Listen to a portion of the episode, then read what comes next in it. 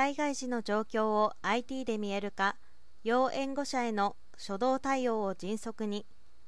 人口密度が低く高齢化率が高い地方都市では災害発生時に要援護者の安否確認を電子的に行うことは非現実的です。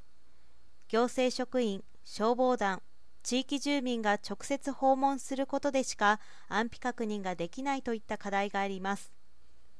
森ビルは内閣府の委託事業スーパーシティ構想の実現に向けた先端的サービスの開発構築等に関する実証調査業務の一環として 3D マップと IoT デバイスのデータ連携による災害時の状況可視化情報連携システムを独自開発しました。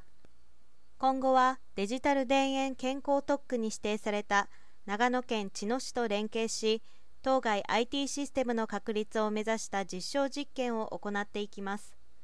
3D マップの建物モデルに紐づく構造用途などの建物情報と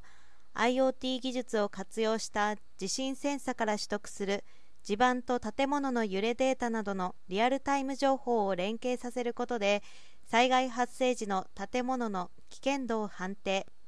さらに地域の災害時要援護者情報を掛け合わせることによって要援護者の安否確認優先度を自動的に算出し可視化します。同システムの開発導入によって過疎化高齢化が進む地方都市における災害発生時に要援護者の安否確認優先度を明確化することで迅速な初動対応の実現に貢献する。同社は都市の DX において豊富な知見と事例を有しています。被災度推測システム EDAPS IoT 技術による土地建物格付けシステム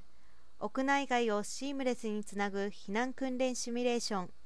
火災時初動訓練 VR シミュレーターなどにて培ってきた都市開発都市運営のノウハウを生かしながら最先端技術を活用した都市情報の統合可視化を推進することでこれからも安全安心な都市づくりに寄与していく考えです。